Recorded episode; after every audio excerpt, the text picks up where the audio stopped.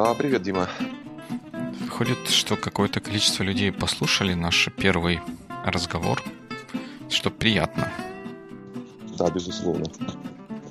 Ну, как, как всегда так бывает, что, несмотря на то, что мы художники и мы так видим, все-таки закрались некоторые опечатки в то, о чем мы говорили. Я бы даже сказал, фактически ошибки. Ну, я, я скромно назову это опечатками, потому что мы же ошибок не делаем, мы только можем случайно где-то что-то напутать. Можно и так сказать, согласен. Да, ну вот, э, собственно говоря, пожалуй, наиболее фатальная э, оговорка произошла с моей стороны, когда я э, совершенно неумышленно назвал фотографа Роберта Франка Робертом Франклом, что, в общем, совершенно неправильно, и несколько человек обратили наше внимание на это. Я, я сразу, видишь, даже подвоха не, не заподозрил, хотя я смотрел на фейсбучную страницу а там, наверное, его имя не так часто фигурировало. Мне подумалось, ну, раз европеец приехал в Америку, то у него вполне могла быть фамилия Франкл. Почему бы и нет? Оказалось, что нет, он все-таки Франк. Так даже как-то менее интересно. Ну, я, я тоже там как бы маху дал я два раза. Я, я и тогда сразу во время записи заподозрил, что что-то, что-то я не то несу насчет наскальной живописи.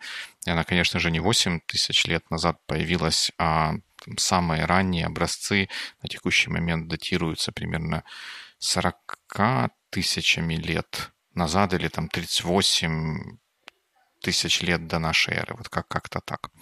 Так что у нас тут один-один по фактическим ошибкам. Но я надеюсь, что они все-таки не фатальные.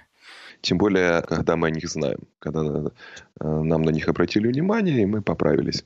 Точно, да. Ну, тут как бы это же work in progress, и мы всегда рады исправить и узнать что-то, что-то новое. У нас в комментариях еще развернулась дискуссия про название для фотографий. И как-то вот и Андрей что-то прокомментировал, и Андрей получается, Андрей и Андрей, два, два Андрея что-то про это рассказали, и я что-то как-то с вами обоими не совсем согласен. Ну, наверное, надо сказать, что э, мой поинт был в том, э, что по большому счету художественным произведением, по большому счету, название как, как, как таковое текстовое ни к чему. Почему? Потому что мне кажется, произведение должно стараться говорить само про себя. И какое-то дополнительное объяснение к тому, что происходит э, в этом произведении, мне кажется, указывает на какое-то на какой-то недостаток самого произведения. В, в этом плане никоим образом не сравнивая себя с мастером, но э, нечто подобное вот происходило с Тарковским, который старался в своих киноработах использовать музыку по минимуму. И вообще даже изначально не планировал использовать музыку, объясняя это тем, что если киноискусство это отдельный самостоятельный жанр, сложившийся, хоть и молодой, то его средств должно быть достаточно для отображения замысла автора и поддержка другого жанра, в данном случае музыкального, в общем-то, совсем не обязательно. А, вот где-то тут вот я примерно в, этой же, в этом же направлении мыслю, что текстуальная какая-то информация, она должна быть, может быть, она, она может быть, это может быть какое-то указание чисто информационное, в каком году было создано произведение или сделана фотография, в каком месте. Но что изображено, на фотографии. Мне кажется, делать не нужно, тем более такое текстуальное указание на что, оно очень часто, как это может отвратить зрителя от какого-то своего размышления на тему того, что там изображено. Вот названием ты описание того, что изображено или где было сделано фотография, ты это к названию не относишь, это можно писать. Ну, как, можно в кавычках, я имею в виду. Ну, мне кажется, это просто не, не, некая, просто не, некий элемент контекста такого информационного. Там, там Америка, 1954 год. Или там СССР, 84 год, Казахстан. That's it. Хм, интересно, потому что я как-то сначала вроде бы как согласился с вами, когда вы написали, что зачем писать название, потому что, понятно, должно быть и так, а потом я как-то задумался, что во многих, ну, если говорить прежде всего о фотографии, работах, которые я так вот помню, рассматривал, я понимаю, что один из вопросов, который у меня возникает, ну, наверное, в силу того эм, вида, что ли, типа фотографий, которые я чаще вижу, это там какие-то ландшафт, архитектура, ну, такие вот широкие, в широком, широком смысле, там слово меньше каких-то абстрактных историй, то один из первых вопросов, который у меня возникает, а что это и когда это. И в этом плане мне, ну, по крайней мере, мне помогает лучше воспринять то, что происходит, как-то не отвлекаясь, как раз вот не отвлекаясь на размышления о том, что же это могло бы быть, описание, что это восход на Анапурне с четвертого базового лагеря сентября 2012 года. Вот такая, такая, ну, вот такой вот описание или название, мне кажется, вполне осмысленным и оправданным, тем более, что фотография это все-таки немного такой документалистичный жанр, и когда там сфотографированы какие-то объекты, то то, что хотел передать автор, оно, ну, вот эту информацию в себя тоже может включить и вобрать. Ну, тот пример, который ты привел, он, на мой взгляд, все-таки больше про информационную составляющую. То есть где, что, дата. Тут я согласен. А если название будет звучать там «Прекрасный восход холодным утром там-то, там-то», и при этом мы видим, эм, допустим, на фотографии снег, восходящее солнце. Опять же, кому-то покажется прекрасным восход, кому-то не покажется. Uh-huh. Мне кажется, это вот такое вот указание, что восход таки прекрасный, ну, все-таки лишнее. Ну, возможно, да. Я тут, тут соглашусь, что такое более сухое, если можно так сказать, энциклопедичное описание, э, приложение небольшое текстовое к тому, что изображено, мне кажется, вполне, вполне уместным. А, конечно, уже какое-то такое вот описание, что я 4 часа шел, чтобы добраться до этой точки, и открылся такой замечательный вид, я еле успел достать штатив, разложиться и сделать этот снимок, как небо затянуло тучами, оно уже может быть где-то там сбоку как говорится, в первом комментарии. Да, пожалуй, пожалуй. Хотя, опять же, именно тот пример, который ты привел, как я долго шел, это фактически уже история. Это рассказ с иллюстрацией в виде фотографий. Согласен. Это, мне кажется, все-таки немножко уже другой жанр и вполне имеющий право на существование в рамках вот этого своего жанра. Угу, угу, угу. Да, да, как-то как так. Надо, кстати, понаблюдать теперь более осмысленно за теми названиями, которые я вижу к фотографиям, которые, на которые смотрю. вот говоря о жанрах, я не знаю, слушатели наши знают или нет, но не так давно открылся новый Инстаграм-канал. Если так можно вообще. Можно так вообще говорить? Открылся новый Инстаграм-канал. Это же там кнопочку три раза нажать. А открылся вроде там что такое там масштабное событие. Но тем не менее, событие достаточно масштабное. Открылся твой новый Инстаграм-канал про стрит-фотографию который называется, называется Lens Waltz, right? Lens Waltz, yes. Да, это верно. Расскажи, как ты дошел до жизни такой? Ну, на самом деле, у меня довольно давно существовал э, Инстаграм-аккаунт один. Ну, это был, ну, как часто это бывает. Люди заводят Инстаграм-аккаунт для того, чтобы делиться там какими-то событиями в их жизни. Куда-то съездили на отдых, э, я не знаю, как-то любимая собачка ведет себя интересно, это фотографируется, или там какая-то интересную, видел интересную рекламу. То есть в таком вот ключе э, мой канал существовал до относительно недавнего времени. Потом в какой-то момент я увлекся стрит-фотографией, и э, вот какие-то такие вот э, простые, непритязательные фото мне стало неинтересно выкладывать в моем канале. Я стал выкладывать какие-то вещи, которые, мне кажется, принадлежат именно к жанру стрит-фотография. Вот. И, и это стало развиваться постепенно. Постепенно у меня стали появляться какие-то новые друзья, фолловеры, которые, с которыми я лично не знаком, а раньше были в основном мои друзья в реальной жизни. Вот. И в какой-то момент мне стало тесновато в рамках моего существующего аккаунта. Тесновато в том смысле, что я заметил что такое вот совмещение в рамках одного аккаунта двух, двух таких функций, пер, пер, персональная какая-то фотография, такая веселая, непритязательная, и какая-то, скажем так, серьезная стрит-фотография, она, они стали плохо уживаться. То есть я заметил, что, например, я перестал выкладывать какие-то забавные вещи, которые происходят вокруг меня и продолжают происходить, но которые не претендуют на звание высокого, а стал, наоборот, выкладывать стрит-фото. А, я заметил, что в моей ленте, где стали появляться работы незнакомых мне фотографов, это все стало перемешиваться с э, фотографиями из э, инстаграм-аккаунтов моих личных знакомых, и я постепенно стал отписываться от своих знакомых, потому что ну, одно стало мешать другому. И мне это показалось не очень хорошим решением. То есть как, в, в какой-то момент я стал задумываться о том, что, в общем, нужно как-то разделить личное, старое доброе личное от нового интересного такого хоббийного. Вот. При этом уже возникла ситуация, когда на меня были подписаны люди, которым была интересна моя стрит-фотография. Я был на них подписан. При этом у меня были подписчики, среди подписчиков мои старые знакомые, и я был подписан на старых знакомых. Это все как-то перемешалось.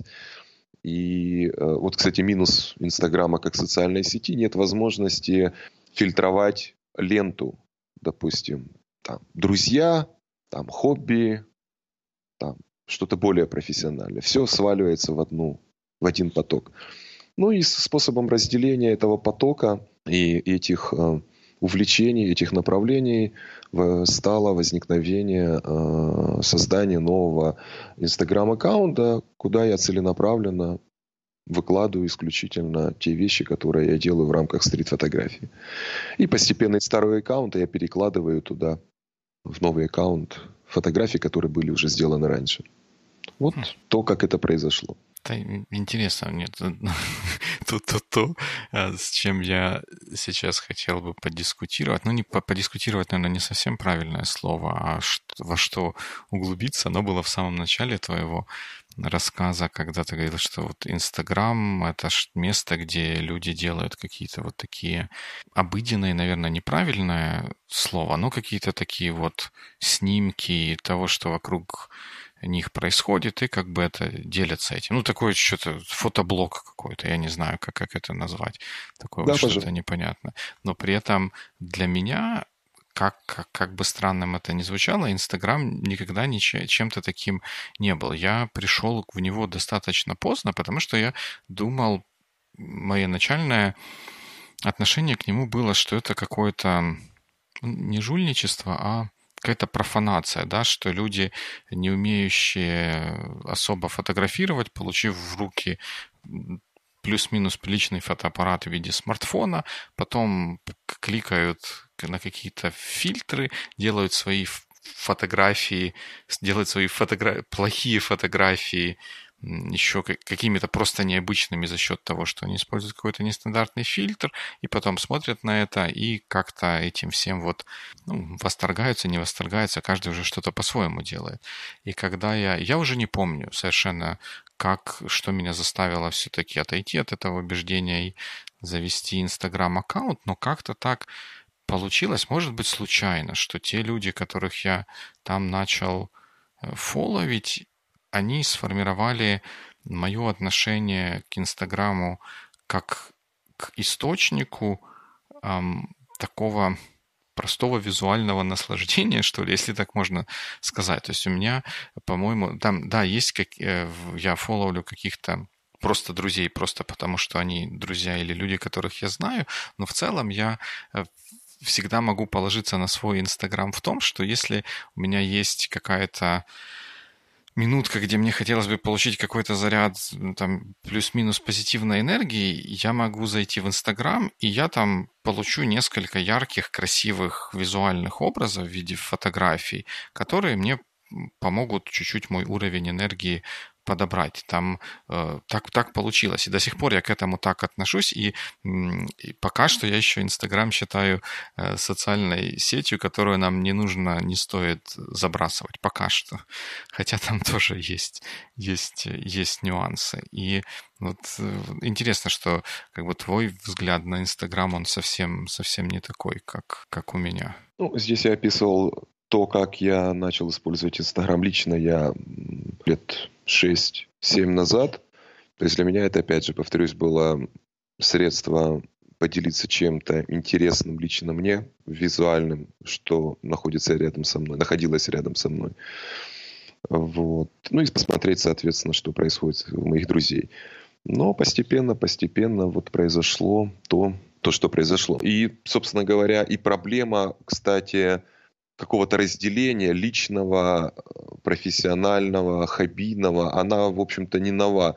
И эта проблема возникала и раньше, когда да, даже не с соцсетями, а даже просто с веб-сайтами. То есть хочется создать свой какой-то персональный сайт, но при этом есть одно хобби, другое хобби, есть какая-то профессиональная составляющая. И я помню эти разговоры, как вот это все совместить в рамках одного сайта и стоит ли вообще совмещать велись в интернете еще 10-15 лет назад, когда со- со- соцсетей еще толком не было.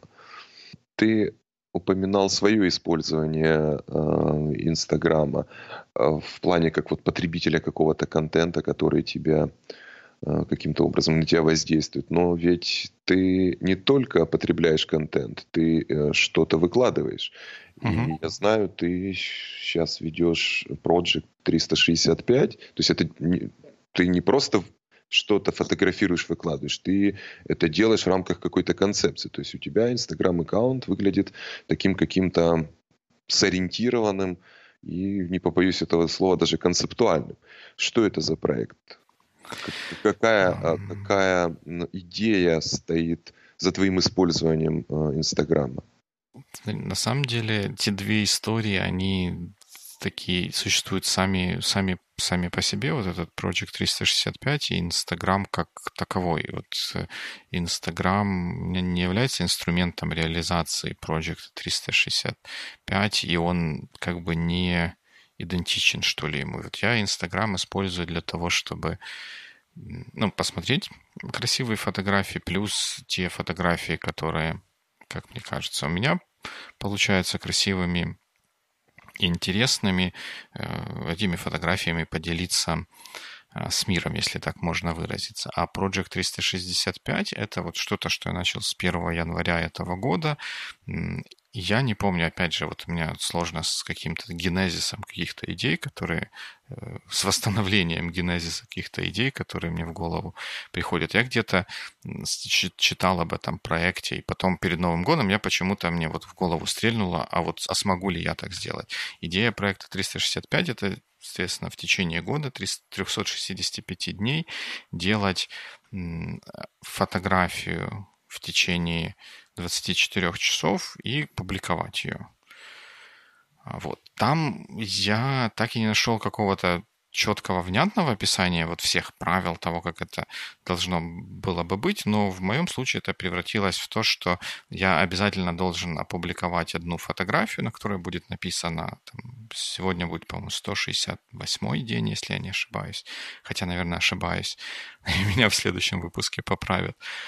168 из 365, и там какое-то вот описание и какая-то фотография. Причем вот тот челлендж, который я для себя поставил, э, что эта фотография должна быть ну, плюс-минус decent, ну, чтобы она была не совсем уж такой вот там, стыдной. Да, там я соглашусь, соглашусь, что среди тех фотографий, которые я уже публиковал, были неудачные дни, когда ну, ты сидишь целый день, работаешь за компьютером, и как-то особо не удается что-то придумать такого вот чтобы сфотографировать, да еще и чтобы это как-то было связано с моим днем. Ну вот, вот я так поэтому иду. Но при этом из-за недостатка времени я почти ничего, кроме Project 365, не публикую, но это как бы не, не от того, что я хочу Инстаграм этот сфокусировать только на Project 365.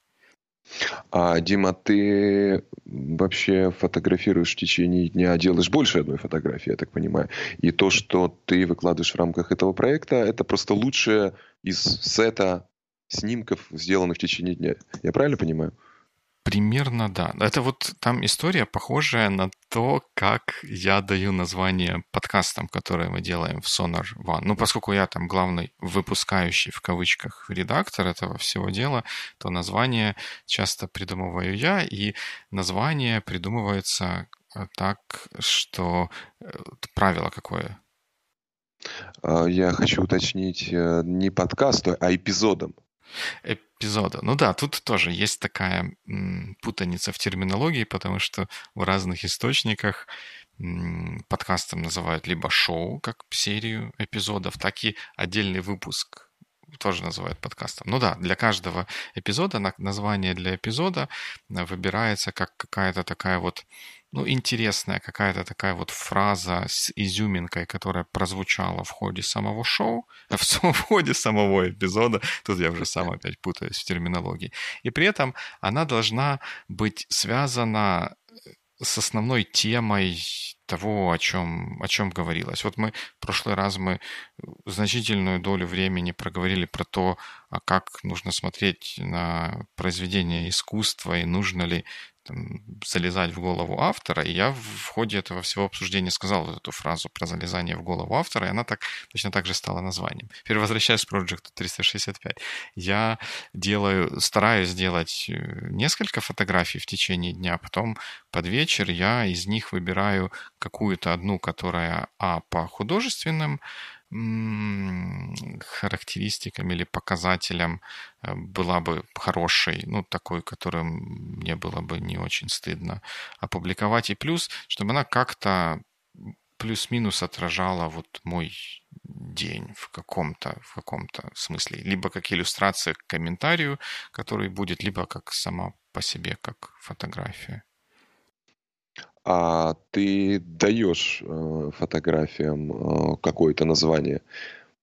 Даже не название, ты пишешь какую-то фразу каждый раз. Ну, комментарий, да, фразу или там несколько предложений. Ну да, как получается. И, и, и что, что первично в этом, фраза или, или фото? Вот ты только что сказал, что как иллюстрация к угу. тому, что я напишу. То есть выглядит так, что у тебя есть некая текст, текстовка, которая первично, и к ней ты подбираешь какую-то фотографию. Не обязательно. Это я смотрю э, на это как на такой плюс-минус целостный комплекс, но в зависимости от дня и фотографии э, первично либо что-то одно, либо что-то другое. Ну вот, например, вчерашняя фотография, мы ездили кататься на каяках вокруг нашего монастырского острова. Это было главное событие дня, очень здорово все это прошло. Хотя мы с женой не первый раз на каяках так ездили, дочка наша первый раз ездила, и я знал, что мне нужна будет фотография с этого ивента, которую можно будет опубликовать. В этом случае фотография была первичным, а описание к ней оказалось вторичным, как-то раскрывающим какие-то чувства или мысли по поводу произошедшего. В каких-то случаях, когда с фотографическим визуальным материалом есть какие-то сложности, иногда бывает так, что я придумываю какую-то, там, формирую для себя тему. Ну, тема это как бы наперед, а это уже как бы назад. Вот эм, направленность или что ли, вот уже прошедшего или какого-то дня, и пытаюсь понять, а как мне вот эту мысль, как вот это вот чувство или ощущение можно передать визуально. Вот так, например, получилось тоже в какой-то мере случайно, а может быть и не случайно, одна из недавних фотографий с клавиатурой, с буквами ее и твердый знак или там чем-то таким. То есть вот оно как-то так происходит. Ну, вообще звучит так, что э, в рамках этого проекта есть какие-то события в твоей жизни, которые происходят каждый день. События эти разные. И, собственно, этот вот проект, он как иллюстрация, как отражение того, что происходит в твоей жизни. То есть первично, в общем-то, твоя жизнь, твое какое-то проживание, твои ощущения. А это просто отображение там с текстом, без ну, текста. Похоже, да. Похоже на то, потому что главное условие ну, такой вот главный челлендж проекта – это одна фотография в течение 24 часов. То есть вот это вот задает как бы вот эту вот каденцию или как, как это назвать? Таймфрейм. Того, насколько, там, да, таймфреймы, насколько эм, часто это нужно генерировать, а поскольку 24 часа это вот там дневной и ночной цикл, то он как бы естественно подводит к тому, что должно быть первичным ну, что-то что происходящее. Ну, по, по крайней мере, я это так воспринял и так в таком направлении с этим двигаюсь. Кстати, мне кажется, еще такая позитивная задача этого проекта – это то, что ты достаточно регулярно должен фотографировать. Потому что, например, как-то в былые времена в основном моя фотографическая активность выглядела так. Ну, это еще, пожалуй, до Инстаграма. Это вот лежит фотоаппарат пылиться, и раз в год или там два раза в год куда-то я еду в отпуск или на какое-то мероприятие. Берется фотоаппарат, там в течение нескольких дней или там недели снимается много, вот. И потом это много лежит где-то на компьютере до, следующего, до следующей поездки. А когда у тебя есть такой таймфрейм суточный, ты вынужден волей-неволей снимать достаточно регулярно. Ты вынужден в хорошем смысле вынужден. Угу. Смотреть по сторонам, каким-то образом даже, может быть, рефлексировать на тему того, что происходит вокруг тебя. То есть это тут уже даже, наверное, можно говорить о каком-то визуальном дневнике. Да, да, Что-то да, само да, по себе есть. довольно довольно интересно, мне кажется. Ну да, я, я недаром использовал слово челлендж несколько раз, потому что это действительно оказывается не, непросто. Потому что есть дни, ну, по крайней мере, у меня есть дни, которые, которые не пустые, они там интеллектуально и эмоционально насыщенные, но с точки зрения визуальной сидит Дима перед монитором и клавиатурой и чего-то программирует или там пишет какие-то имейлы, или составляет какие-то планы, или рисует, чертит какие-то спецификации. Ну, как бы это все хорошо и интересно, но с точки зрения фотографической, как бы как бы там ничего значимого не происходит, и приходится, ну, как-то, да, и, и, и глаз тренировать и как-то иногда наперед думать, ага, вот нужно же будет завтра тоже делать фотографии, а что будет завтра такого, где можно что-то такое произвести, что не стыдно будет показывать. Хотя во многих случаях а, там вот те фотографии, которые мне особо нравятся из тех, которые я сделал, они получились не, не запланированными. То есть это вот что-то где-то я шел, сидел, видел, или даже просто случайно что-то получилось, неожиданно удачно. Вот они такие. А интересно, кроме кроме фотографий в рамках этого челленджа, э, в рамках этого проекта, э, ты что-то выкладываешь у тебя в Инстаграм? Потому что, честно говоря, я не припомню других фотографий не в рамках, без хэштега Project 365, не в рамках этого. Да, наверное, как бы ну, тут что, ни, ничего никуда не спрячешь. Сейчас я фотографирую, я фотографирую, а, не каждый день, но фотографирую, но времени на то, чтобы потом это обработать, у меня сейчас вообще совсем нет, поэтому вот оно, вот так как ты говоришь, там лежит на компьютере, пылится и ждет лучших времен какого-то, не знаю, может, какого-то другого альтернативного проекта 365 или чего-то. Как-то вот просто руки, руки не доходят, руки доходят сфотографировать, посмотреть на фотоаппарате, сказать, что да, вот там что-то получается half decent, но потом не доходят до того, чтобы это привести в состояние, в котором мне было бы комфортно это публиковать.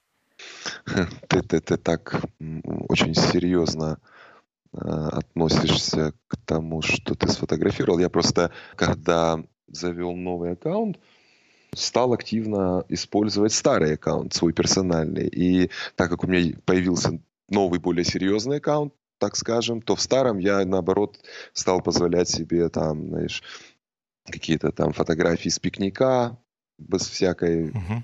высокой составляющей, какие-то, может быть, даже хулиганские вещи.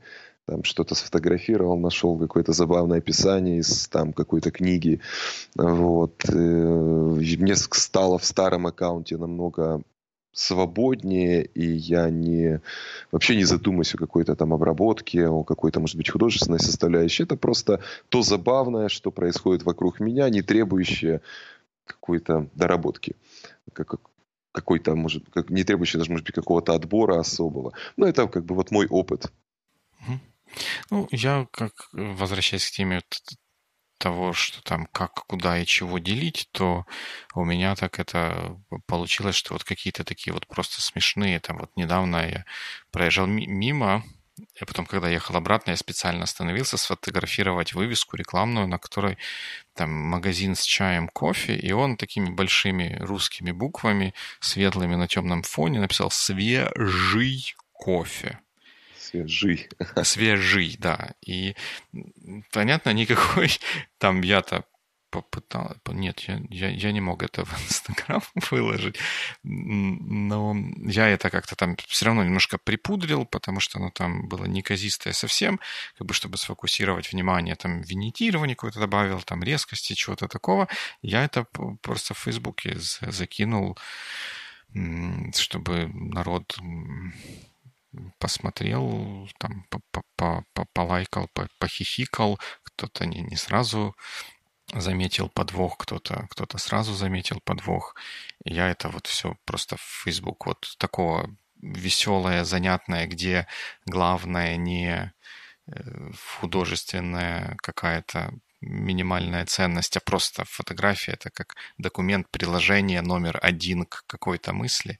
Оно меня идет в Facebook хоть я его и не люблю. Э, кстати, кстати, это отдельная тоже интересная, неинтересная тема. На самом деле, Инстаграм это же, в общем-то, не единственное место, где можно разместить э, какие-то фотографии, какую-то визуальную информацию. Ну, опять же, есть тот же Facebook, как ты уже упоминал, а, а есть же более специализированные такие веб, веб-сервисы, например, mm-hmm. исторически первым таким был специализированный сервисом Flickr. А, да, Flickr. Я Потом я могу вспомнить Смах-Мах. Теперь они слились в экстазе. Да, Смах-Мах купил Flickr. Есть еще ряд сервисов. Есть сервисы более ориентированные на профессионалов. Это скорее может быть сайты, констру... Э, как это, сервисы-конструкторы сайтов, которые, в частности, позволяют создать некое фотопортфолио, ну и, соответственно, тоже хостить угу свои какие-то фотографии. То есть на самом деле я это к тому, что мест, где можно разместить визуальную информацию, очень много. И э, я в какое-то, какое-то время назад, еще до создания этого своего второго аккаунта, с удивлением обнаружил, что люди, профессионально занимающиеся фотографией, де-факто последнее время э, или мигрировали, или просто завели себе новые аккаунты на, э, в Инстаграм, опять же возвращаясь к Инстаграму. То есть в силу каких-то причин, несмотря на массу своих ограничений, Инстаграм сейчас является де-факто соцсетью для какой-то self-presentation визуальной области. Э, масса фотографов имеет Инстаграм, один, два, может быть, даже больше – и очень часто в каких-то разговорах возникает вопрос, там, а какой у тебя Инстаграм? У тебя есть? Есть, конечно, есть. А, какой аккаунт? Дай свой аккаунт. Или где-то этот эм, Инстаграм-аккаунт указывается даже в визитках или указывается ссылка с, с веб-сайтов. То uh-huh. есть сейчас это вот как бы де-факто основной, основная визуальная такая соцсеть.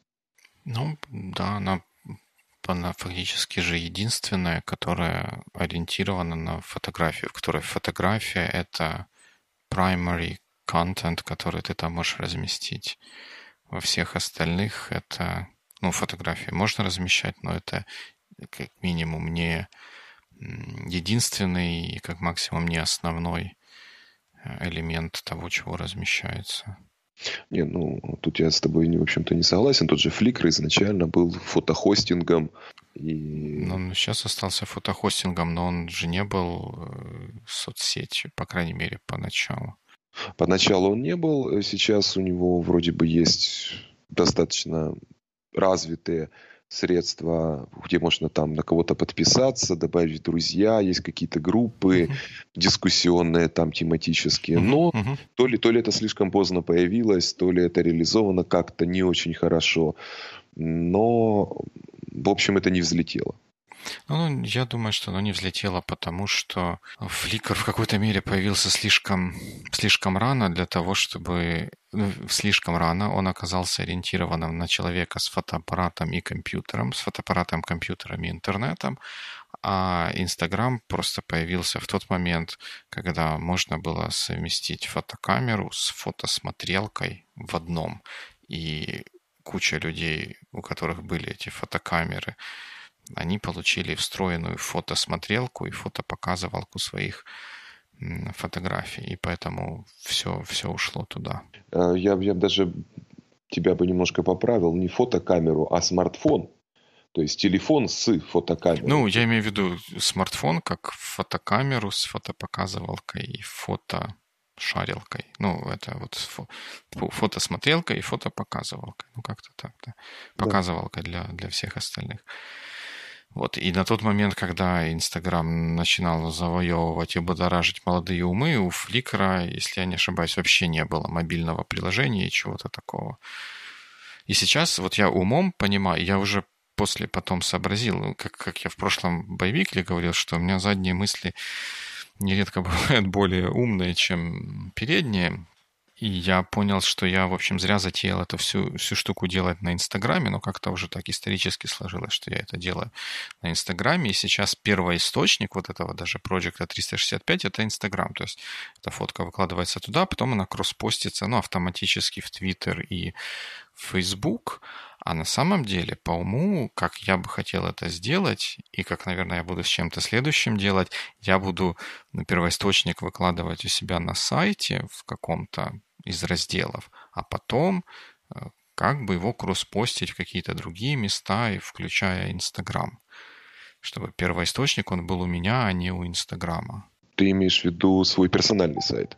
Ну да, да, свой персональный Но, сайт. Насколько я помню, у тебя твой персональный сайт, он такой вот именно рабочий ориентированный. У тебя там есть блог, и там есть статьи да.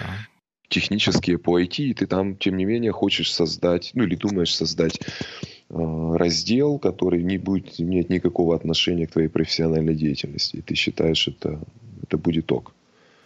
Ну, это опять-таки возвращаясь мой... к теме совмещения ну, разных да. типов контента в одном месте. Ну, это мой сайт, он, он про меня. Там есть фотографии меня, там написано, чем я занимаюсь, там написано, какие есть у меня хобби, и там э, может быть раздел с отражением этих моих э, хобби. Я не вижу чего-то в этом дурного или предосудительного?